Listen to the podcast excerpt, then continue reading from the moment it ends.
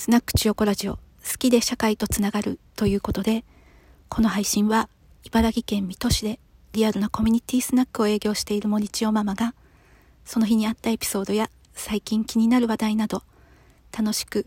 穏やかにスナックにいるような雰囲気でお伝えする配信です。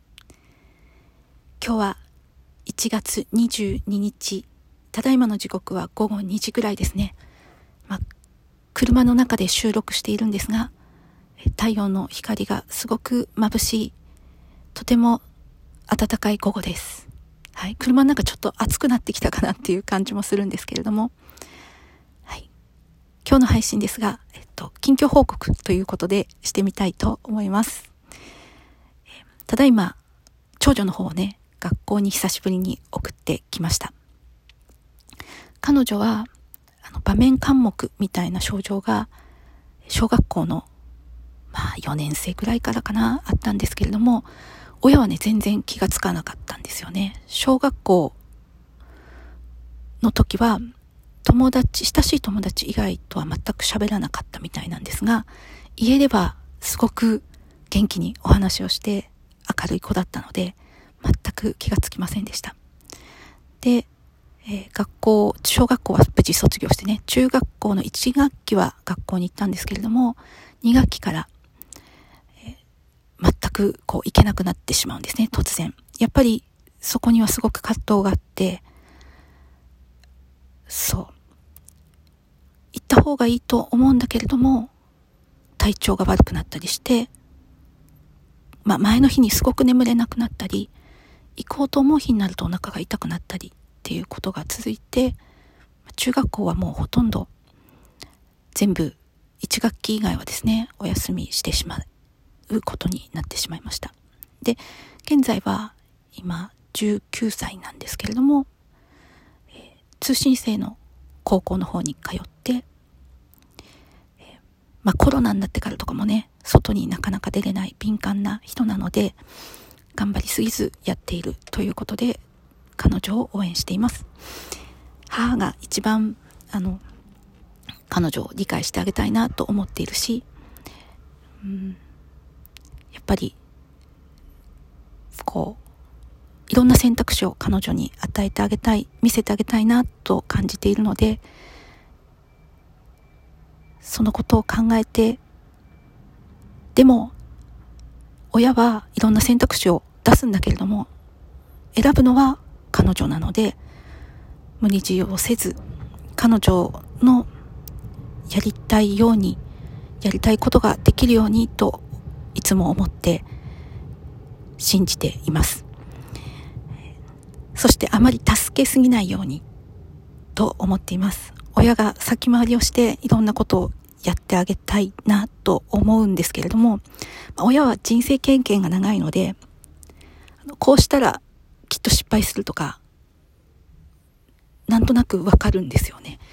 でも、先回りして失敗しないように失敗しないように辛い思いをさせないようにとお膳立てしてあげてしまうと彼女がせっかくできる経験を奪っているような気がしています。だから辛い経験も苦しい経験も彼女自身が経験をして味わえるように。そして普通の人と同じような同じように外に出たり学校に通えないかもしれないけれど彼女が楽しく毎日生きていけるように毎日葛藤がこうしたいんだけどこれができないっていう葛藤があるかもしれないんだけれどもその葛藤もいい経験になるように、えー、信じてやっていけたらなと思っています。そんな彼女をね先ほどあの学校に送り出してあげたんですが、もう車の中でね、すごい辛そうだったんですよね、行くまでが。だから本当に親としては、あの、うん、辛かったら行かなくてもいいよ。でも、47年生きてきた私からすると、行った方がいいと思うよっていうようなアドバイスをしたんですけれどもね、彼女は自分で選んで、車を降りて、ちゃんと試験を受けに行きました。そうすごく偉いなと思って、えー、今収録をしております。はい。私にはね子供が3人いるんですけれどもまあみんな3人ともね宇宙人みたいな素敵なあの個性を持った子供たちですね。はい。えー、お仕事も結構テンパってきておりまして明日オンライン視察研修っていうのがお仕事で入ってるんですがそちらの司会とかをやる関係もあり結構ね議員さんが議員さんを対象とした研修なのであのなんだろうなちょっと緊張しています。多分15人くらいは参加してくれるんじゃないかなと思うのですごく胃が痛いですねお仕事の関係からすると。はい。ちょっとテンパってきています。はい。なので午後もお仕事に子育てにっていうかまあ自分育てに頑張っていきたいと思います。え今日は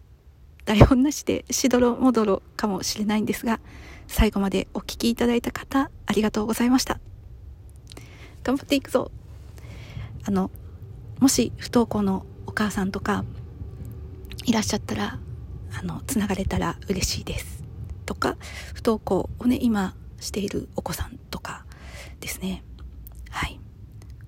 ちは一番もう一人ね一番下の男の子も今ちょっと学校に行けてないような感じなのででもいいんです学校に行けなくたって生きているだけで100点満点だから。はい。少し長くなってしまいましたが最後までお聴きいただいた方ありがとうございました。あのレターなどもししていただけたらお待ちしています。ではでは森千代でした。